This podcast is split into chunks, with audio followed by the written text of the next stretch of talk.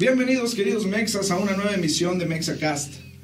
Mi nombre es Kike y como cada episodio les recuerdo que se suscriban al canal de YouTube de Mexacast, así lo pueden encontrar, y se suscriban a las redes sociales, o bueno, me sigan en las redes sociales como Mexacast, está en Instagram, en Facebook y en TikTok.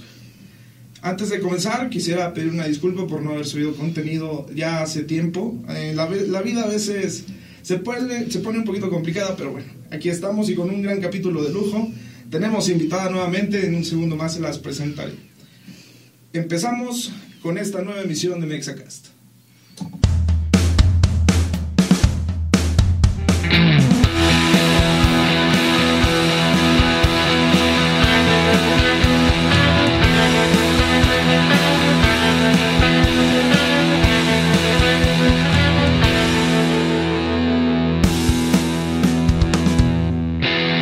En esta ocasión traemos una invitada de lujo. Ella es una modelo, psicóloga y también eh, estudiante.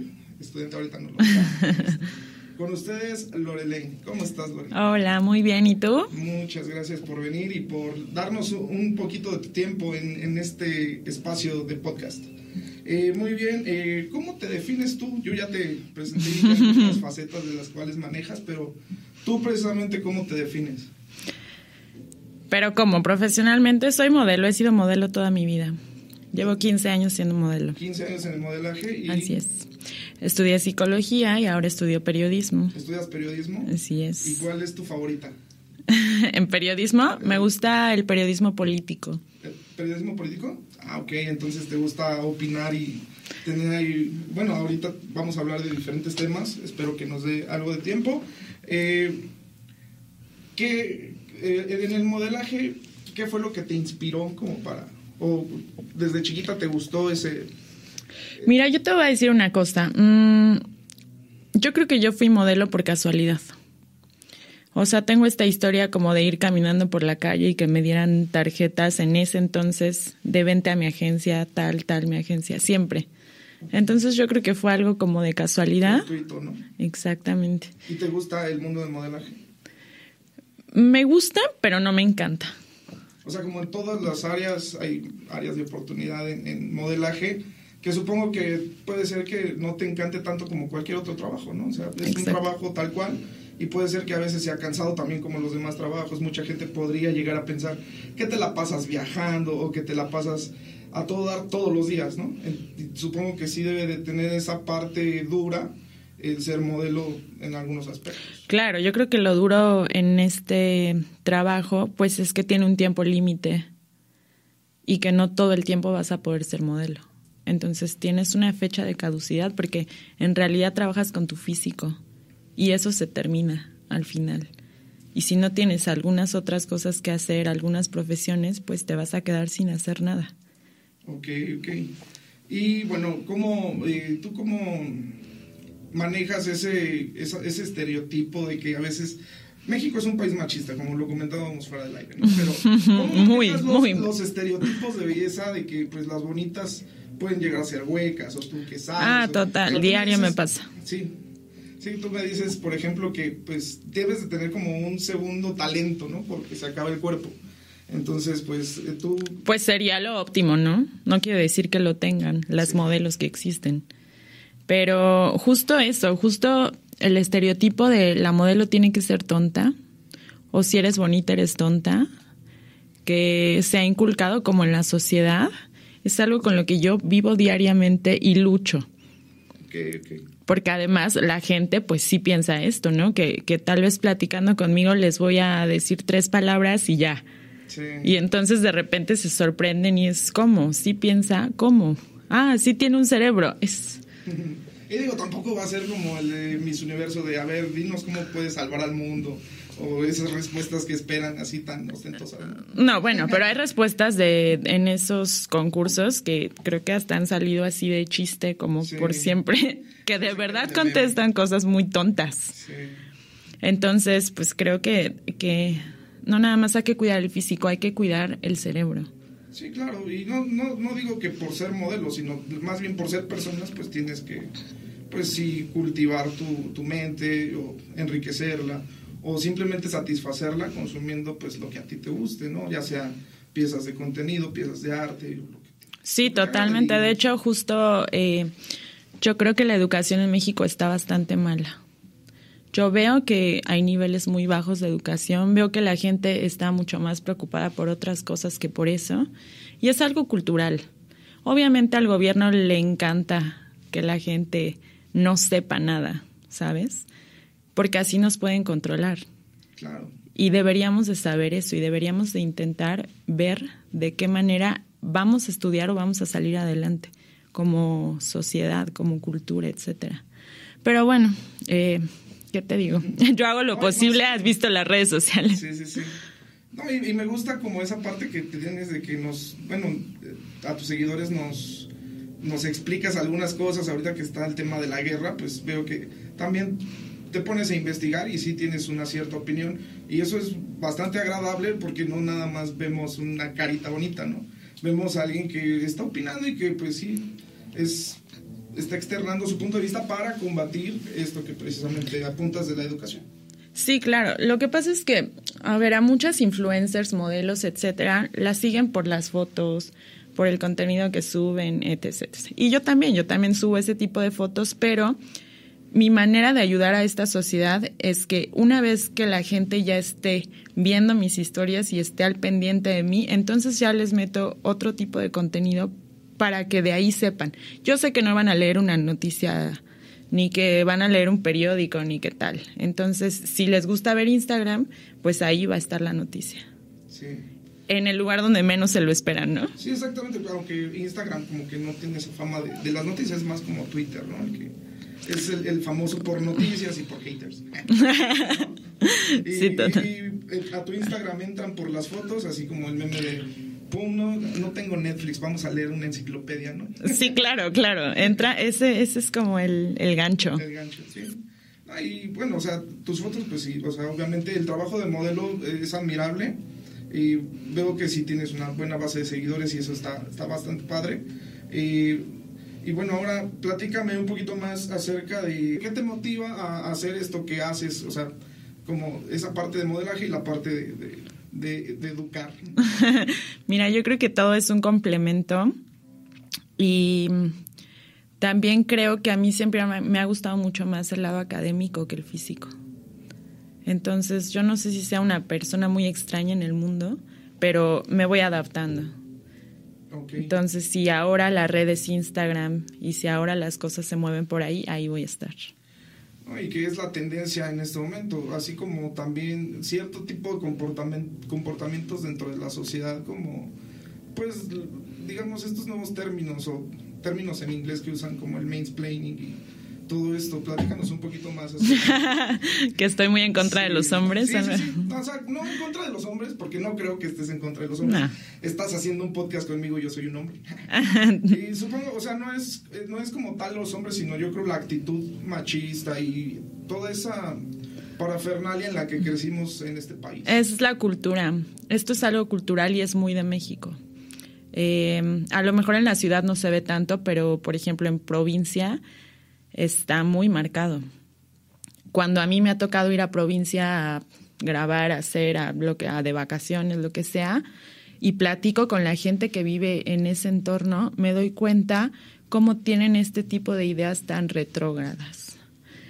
Em, los hombres no se dan cuenta de cómo, cómo están violentando a las mujeres, porque es algo que tienen en el inconsciente. Entonces lo tienes que exponer para que ellos lo sepan. ¿No? Desde decirnos vieja. Sí, sí, sí, sí. Y, es, algo que yo lo veo normal, lo pude haber visto normal, digo también, mi yo del pasado es otro. Exacto, vamos. pero este, pues sí, a mí se me hacía algo normal, ¿no? Que ah, pues mi vieja y escuchaba a la gente adulta cuando yo era niño y así. Sí, mi vieja, la vieja y así, y no, y no es normal, o sea, es una palabra bastante fuerte y bastante dura para una mujer. Sí. Eh, pues hay, hay mil palabras ¿no? que a mí no me parecen. Y el mansplaining que decías ahora es un término eh, psicológico que es cuando los hombres te corrigen. Aunque tú seas experta en algo, la profesionista, tú escribiste ese libro, tú hiciste esa obra, ellos van a intentar eh, como cambiarlo y explicarte de alguna manera cómo es lo correcto. Es un nuevo término. Seguramente alguien lo ha escuchado, ¿no? Yo creo que sí. Sí, sí, sí.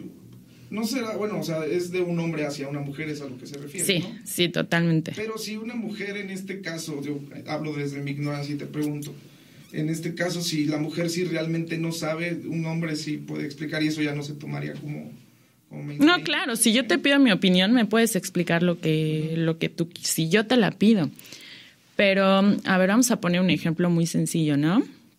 Cuando voy, cuando vas manejando, va manejando una mujer y tiene un hombre de copiloto. Y da vuelta a la derecha y da vuelta a la izquierda. Y ya, ¿sabes? cuidado, ya te voy a meter. Sí, cuando tú sabes manejar, yo manejo desde los 16 años, ya sé hacerlo. Sí. ¿Y cómo le dices a esa persona para que no lo tome tan mal? A ver, yo ya sé manejar, yo ya sé hacer eso, yo ya sé hacer esto. Entonces, además lo toman como si fuera una agresión, como si tú siendo mujer no tuvieras la voz para decirles que están haciendo mal. ¿Me explico? Sí. ¿Y qué tanto te estás metida como en este movimiento? Digo, es fue el, 8 de marzo, estamos aún en ese mes. ¿Tú qué tanto estás involucrada o no en este movimiento feminista? Es que yo creo que todas las mujeres estamos involucradas. O sea, yo creo que todas hemos sido víctimas de violencia de alguna forma. A lo mejor no tan como un feminicidio, pero hemos sabido de alguien, ¿no? Eh, obviamente las estadísticas son devastadoras y yo creo que todas las mujeres estamos involucradas, aunque algunas no sepan muy bien cómo o de qué va el movimiento. ¿No? Y por el simple hecho de ser mujeres, pues las involucra, ¿no? Totalmente. Sí, hay, quien sí, no, siendo mujer, no tolera movimientos de ese tipo y les llaman feminazis y eso empiezan, o sea, hasta entre mujeres también se echan eh, la bolita con ese tema de... Sí, porque es lo que te digo, es, son las ganas de, de no aprender, de no educarte, de no estudiar, de no saber. Entonces, pues obviamente si quieres encajar ante un grupo de hombres, vas a hacer lo mismo, vas a llamarlas feminazis porque entonces vas a quedar mal ante este grupo de hombres. Sí, claro. Oye, y bueno, hablando ya de temas sociales, ¿tú crees que, eh, digamos, el, tema de los whitesicans también es un tema como de mm. Salió como burla, pero ahora ya también es algo que, que polariza y divide a la sociedad. Esta sociedad siempre ha estado dividida. Yo creo que todas las sociedades, pero mucho más en México. Es, eh, mira, por ejemplo, en el mundo de los antros. Hay gente que viene a México, amigos míos extranjeros, que piensan que México es un pueblo y que van a llegar a ver burros, ¿no? En la calle. Y cuando llegan a la Ciudad de México se dan cuenta que es una gran metrópoli y que además no los dejan pasar en los antros. Entonces, eh, somos racistas sí, son racistas hacia nosotros. Van a los santos a veces hasta en tenis, guaraches y lo que sea. Y, pues, y no, en México no se puede eso. Entonces está muy dividida la sociedad entre los ricos y los pobres. Justo por eso pasó lo que pasó con este presidente, ¿no? Que los pobres están, pues estamos cansados eh, de que la economía se divida entre muy pocas personas y entonces todos los demás estemos en la pobreza. México no es un país pobre. Lo que pasa es que está mal dividida la riqueza. y eso es lo que nos cansa y por eso entonces vamos por este tipo de presidentes, ¿no? Que es como lo contrario a lo que habíamos tenido siempre. Fue como una medida ya de hartazgo, obviamente votar y, fue contundente, ¿no? 30 millones votaron por el presidente actual. Pero, ¿cómo ves ya que entramos en estos temas? ¿Cómo, cómo catalogas tú al gobierno de México? ¿Te ha parecido correcto el trabajo o, dices que... No, claro que no. Yo creo que el gobierno en México siempre ha sido pésimo. Para mí el mejor presidente fue Porfirio Díaz, que fue el que impulsó la economía, la infraestructura, etcétera, ¿no? Y de ahí en fuera yo creo que todos los presidentes que han que ha tenido México, no importa el partido que sean, todo el tiempo estuvo el PRI, ¿no? En el poder casi la mayoría de esta época contemporánea, pues sí estuvo el PRI. Y este presidente venía con una pues, esperanza de, de, que fuera algo diferente, a base de populismo. ¿no? Entonces, pues ya vimos que a veces esa no es la solución, pueden ser o iguales o hasta peores. no sé, dependiendo, el no hacer nada también, bueno, este presidente no es que no haga nada, habla todos los días, pero hablar todos los días tampoco es algo... No, no, eso nada más es publicidad, es manipulación, es tener como un approach con, con sus seguidores, ¿no? O sea, con la población en general. Pero no hay una estructura en este gobierno. Lo que pasaba con el PRI es que ya tenían una estructura bien definida. Cuando entra el PAN, bueno, hacen la guerra contra el narcotráfico y se vuelve una masacre en México. Y después vuelve a entrar el PRI con Peña Nieto y es cuando llegamos al hartazgo. Y llega este nuevo régimen que en realidad no tiene una estructura porque nunca había estado en el poder. Entonces todo es peor todo es peor y aparte se comportan como el viejo PRI, no como el PRI nuevo, digamos, de Peña Nieto, ¿no? O sea, se comporta tal vez un poquito con esa, este, pues inmoralidad de poner las placas en sus, sus obras que, que, hace. No sé, como que se me hace que retrocedimos igual en el tiempo muchos años. Digo, sí, en Latinoamérica lamentablemente no, no tenemos los mejores gobiernos, por eso estamos en, donde estamos como en el tercer mundo, podemos decir. Exactamente, estamos en el tercer mundo. Este, precisamente porque no nos gobiernan bien. México tiene todo, tiene riquezas naturales, riquezas turísticas, riquezas de cualquier tipo, hasta petróleo teníamos. Mira, yo no le voy a dar como todo, todo el peso al gobierno, pero sí lo tiene, mucho. Yo creo que es la población. Sí, también. Yo creo que es la falta de educación. Pero la educación, volvemos al mismo tema, ¿no? O sea, no nos queremos educar. No queremos. No nos gusta, nos es más fácil ver un programa de televisión que leer un libro, que aprender, que saber. Nos es más fácil taparnos los ojos que realmente ver qué está pasando en el mundo, lo de Ucrania, etcétera, ¿no? Exacto. Imagínate. no lo entendemos y tenemos sesgos cognitivos precisamente porque preferimos ver la tele en vez de abrir un libro. O Instagram, o TikTok, o lo que sea, ¿no? Exactamente. Y güey, qué, contradictorio, ¿no? Porque te dedicas un poquito a eso, pero pues también tienes bien presente, y eso está padre, ¿no? Que, que sabes qué es lo que vale la pena, ¿no? Que el conocimiento es lo que, lo que puede ayudar a esta sociedad a salir. Bueno, es que eso lo han dicho todos los filósofos a través del tiempo. Y, ya, ya que estamos en ese tema, ¿qué pensado o qué corrientes te gustan más? ¿De la filosofía? De la filosofía o, bueno, de la psicología también. Pues mira, yo de filosofía no he leído tanto, tanto. De psicología sí, de hecho yo estudié psicología. A mí me gusta el conductismo, pero bueno, yo no lo ejerzo. Nunca he dado terapia, nada. Me gusta por amor. Como ejercer o... Dar terapia, yo creo que no. Yo creo que ya a estas alturas no. Lo estudié por amor por saber, por conocer, ya sabes. Sí. claro, me encanta la mente humana, me encanta. Está cañón, ¿no? Cómo tenemos la psique.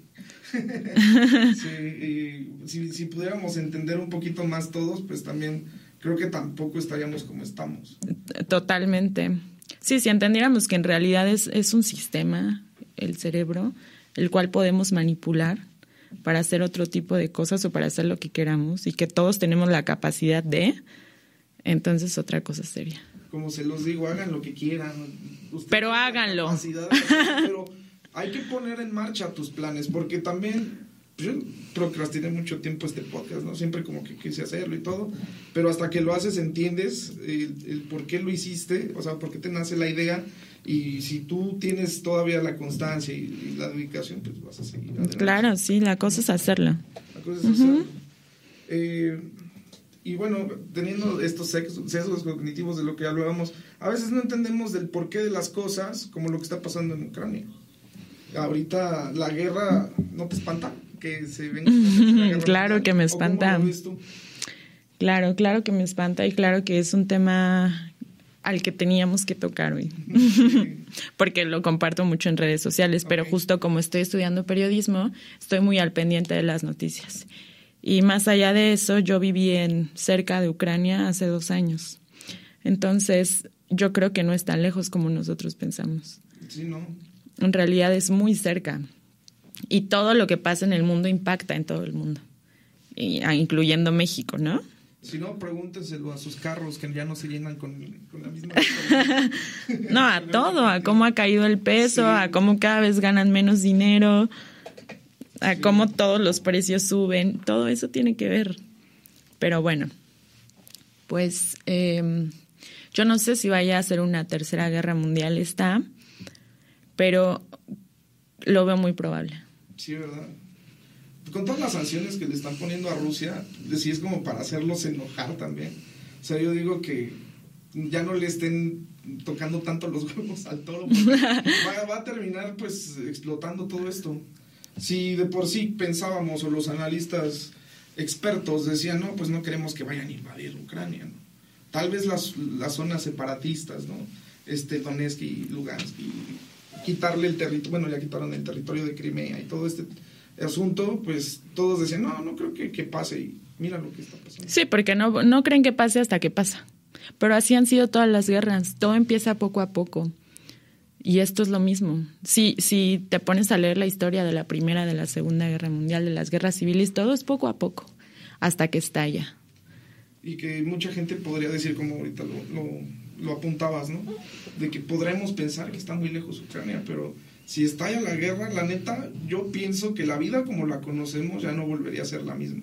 Ahorita venimos saliendo, saliendo de pandemia, que pues ahorita la vida no es como la conocíamos. Exactamente, Se a normalizar ahorita con que según está bajando, ¿no? Pero yo creo que sí nos cargaría a todos. Mira, el problema con esta, esta guerra es que eh, tienen armas nucleares. Y ese sería el fin de la humanidad, en realidad. Ah, se supone que no deberían de tenerlas, pero las tienen. Y por eso es que se está como pensando tanto en este tema, porque no es como la primera o la segunda guerra, ¿no? Que bueno, al final se aventaron una bomba nuclear en Hiroshima. Pero fue el final de la guerra.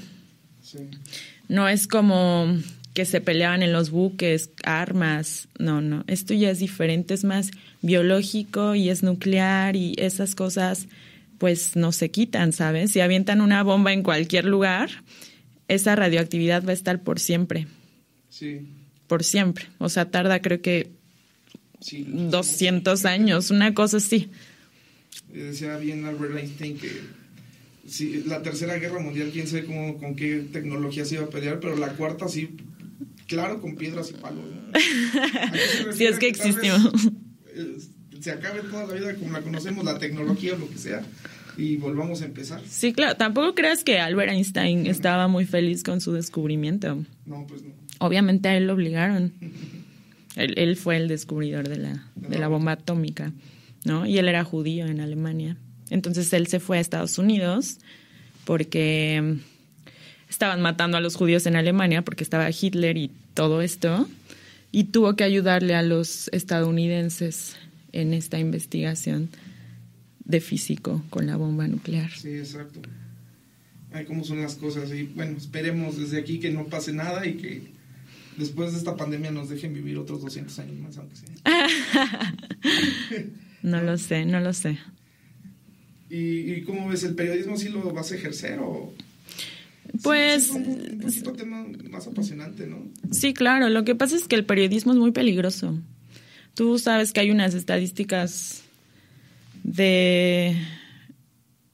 a casi todos los periodistas que realmente intentan llegar a la veracidad de algún tema, pues no están con nosotros. Sí, no, y, estamos hablando muchos temas de actualidad y eso está chido. pero, o sea, también como ahorita en lo que va de este sexenio también han matado más periodistas que cualquier otro sexenio y sí es... Y luego más el, los periodistas políticos, pues... Claro, imagínate lo complicado. Exactamente, pues es que como todo se mueve por intereses económicos, intentan tapar tapar. Y entonces cuando alguien quiere llegar a la verdad, pues es mucho más fácil desaparecerlo. Sí, claro. ¿No? Como ves, el sistema está podridísimo. Podridísimo. O sea, no hay forma de que alguien llegue, o sea, con buenas intenciones y quiera cambiar todo un presidente o algún político. Es que tendríamos que cambiar muchas cosas. Justo yo hay veces que platico con muchos políticos porque soy modelo y llego a conocer a mucha gente, etcétera, etcétera, ¿no? Entonces en mi etapa de periodista pues los empiezo a entrevistar. A ver qué es lo que piensan, ¿no? ¿Cómo creen ellos y cómo están gobernando? Y la verdad es que muy mal, todo, desde sus propias ideas, desde la religión, desde el machismo. Cualquier tipo de dogma, ¿no? Exacto, es como... Eh, pudre a las sociedades y te seduce con algunos cuentos baratos, pero siento que, o sea, nos tienen controlados desde la desde la conquista. ¿Y con qué fue? Con religión. Claro, totalmente. La religión es un cuento de hadas. Aquí se los digo. Tú eres muy espiritual. No, no, no, no soy muy atea. Eres muy atea, pero espiritual hacia adentro, sí, tampoco. Hacia ti mismo. Pues es que, como te digo, para mí el cerebro es una máquina. Entonces cada quien controla. ¿Crees en eso más que nada? Claro. Pero esto de los astros, las vibras, las energías, la religión, creo que el ser humano necesita como que alguien lo guíe. Creer en algo. Creer en algo, ¿no? Tener una guía, una palmadita en la espalda, un va a estar bien, un saber qué te va a pasar y qué no te va a pasar. Porque no ven la realidad de las cosas. Entonces no saben que, los que lo que les pasa les pasa porque han actuado de tal manera, porque todo tiene una consecuencia, exactamente. Sí, precisamente. y es mejor pensar en voy a leer mi, mi astro, ¿cómo se llama? Mi horóscopo hoy para ver si me encuentro a mi exnovio. Y sí, claro, un cabrón en la tele te va a decir cómo te va a ir en el día, ¿no? Sí, totalmente. Y si dejas llevarte por eso que te está diciendo Walter Mercado, pues evidentemente nada va a ir bien. Sí, ¿no? Mm. Entonces el mensaje que nos dejas, la moraleja de este episodio sería no crean en, no crean en nada, no crean en nada más que en ustedes mismos, persigan sus metas, persigan sus sueños. Todo cuesta trabajo en esta vida. Todo. Entonces, pues no hay nada más que hacerlo y darle y darle seguimiento como lo que me decías de tu podcast. Sí, precisamente. Y ah, ¿Tú qué consumes o qué te gusta ver? Me encantan los podcasts. Sí, ah, sí te gustan los sí. podcasts. Entonces, mira, aquí está. Me gustan los comediantes mucho. Los podcasts de comedia. Es que es mucha sátira de la realidad, ¿no? O sea, no hay forma de, encontrarle a veces explicación a algo más que mediante la risa. No, además se me hacen muy eficientes mentalmente. Porque hacer toda esta... Todo su show. Sí, es como un cuento que, que lo dicen, lo exponen, es, es, una capacidad muy rápida mental. Eso me gusta, pero creo que esto de las cancelaciones hacia principalmente los comediantes, pues también. Sí, ahorita es, sí, precisamente en Estados Unidos los cancelan bastante, ¿no? Sí, sí, sí, todo el tiempo. Los comediantes ahorita Rogan está cancelado, creo que este Luis y que Imagínate qué miedo, entonces ya no puedes decir un chiste de nada porque te van a cancelar, ¿no? Porque estás con algún grupo de minoría y entonces ya estás atacando. siempre va a haber alguien que se va a ofender de algo, ¿no? Siempre, siempre va a haber alguien. ¿Que está temblando o qué? No. ah, qué horrible, la verdad he visto las imágenes. Cuando empieza a sonar la alarma es una angustia, así que... Imagínate ¿Tú estar no lo estás viviendo, se te pone el corazón a palpitar demasiado rápido, imagínate estar ahí. Claro. La noche viene Agustín dormido y... No, sí, no, no puedes. Sí, no. Entonces me comentabas que la comedia es lo que te gusta consumir, los podcasts. sí, me gusta mucho. Eh, algún este algún algo que nos quieras recomendar de, de, esto que consumes o algún libro alguna pieza de, de, arte lo que a ti te, te guste o te apasione pues de podcast yo creo que es más fácil, ¿no? Que lo vayan a ver. Sí, porque pues es muy de aquí. sí. Mira, eh, Shishis para la banda, ¿has visto ese podcast? No. Son dos comediantes mujeres. Y entonces me gusta mucho porque justo es estos, tocan mucho estos temas de actualidad en cuanto a violencia de mujer, pero explicado de una manera con comedia, entonces se te hace más fácil de digerir. Sí, exacto. Shishis para la banda se llama. Ay, sí, yo lo voy a buscar también una recomendación para mí. A mí también me gusta mucho consumir podcast, por eso hago uno. Espero Te voy a recomendar otro también, El desprecio de la historia. ¿El desprecio de la historia? Es un comediante, Gon Curiel. Gon, te mando un beso. Saludos, Gon. Espero algún día poder platicar contigo, ya que crezca mucho este podcast. sí, ojalá. Eh, con un historiador. Entonces eh, tocan algún tema de la historia, obviamente con un poco de comedia, pero además, pues este es un historiador y sabe muy bien de lo que está hablando. Sí, un experto. Un experto. Entonces está padre, porque claro. aprendes y te ríes. ¿no? Exacto, aprendes y te ríes, y aprendes y te ríes, y está padre, ¿no? Sí, la neta sí. Como aprender la historia así un poquito, no tan académico, ve a la escuela tres horas, no, no, no. Sí, no, qué hueva, ¿no? Cuando tienes que prendértelo a fuerza. Y... Sí, claro. Es que no es un cuento la historia. Si te lo cuentan como un cuento, lo entiendes y te ríes. O no, dependiendo. Pero es que la historia es un cuento. Exacto. Entonces hay que hilar las cosas, ¿no? Es como la historia de México, que te, que como que te enseñan acá, pero acá. Entonces nunca hilas cómo va toda la historia y por qué pasa lo que sí, pasa. No lo relacionas en tu mente. Incluso hasta cuando vas turísticamente a algún lugar, dices, ¿esto qué? Ah, sí, también si pasa. En ese lugar te lo explican, ya nunca se te va a olvidar. Exactamente. Esto, eso está padre de, de viajar. y pues bueno, déjanos tus redes sociales, dónde te podemos encontrar, dónde podemos ver esas fotos sexys. Solo en Instagram. Solo en Instagram. Ah, ok. ¿No hay OnlyFans, chicos? No, no hay, ¿eh? No. no por ahora, pero no hay. Entonces, ¿cómo te podemos encontrar en Instagram? Estoy arroba Lorelaine con doble N E guion bajo. Un guion bajo porque hay uno falso con dos guion bajo. Ay, qué rollo, ¿no? Sí. No vayan a seguir las cuentas falsas, por favor. No ayuda nada al creador de contenido. Les dejamos de cualquier forma abajo las redes sociales de Lore para que pues la puedan seguir y conozcan un poquito más de su trabajo y vean todo el relato que nos tiene de la guerra para todos nosotros.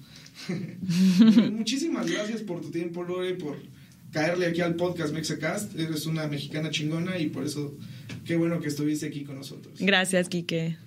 Bueno, mis queridos Mexas, nos despedimos. Hasta luego. Muchas gracias.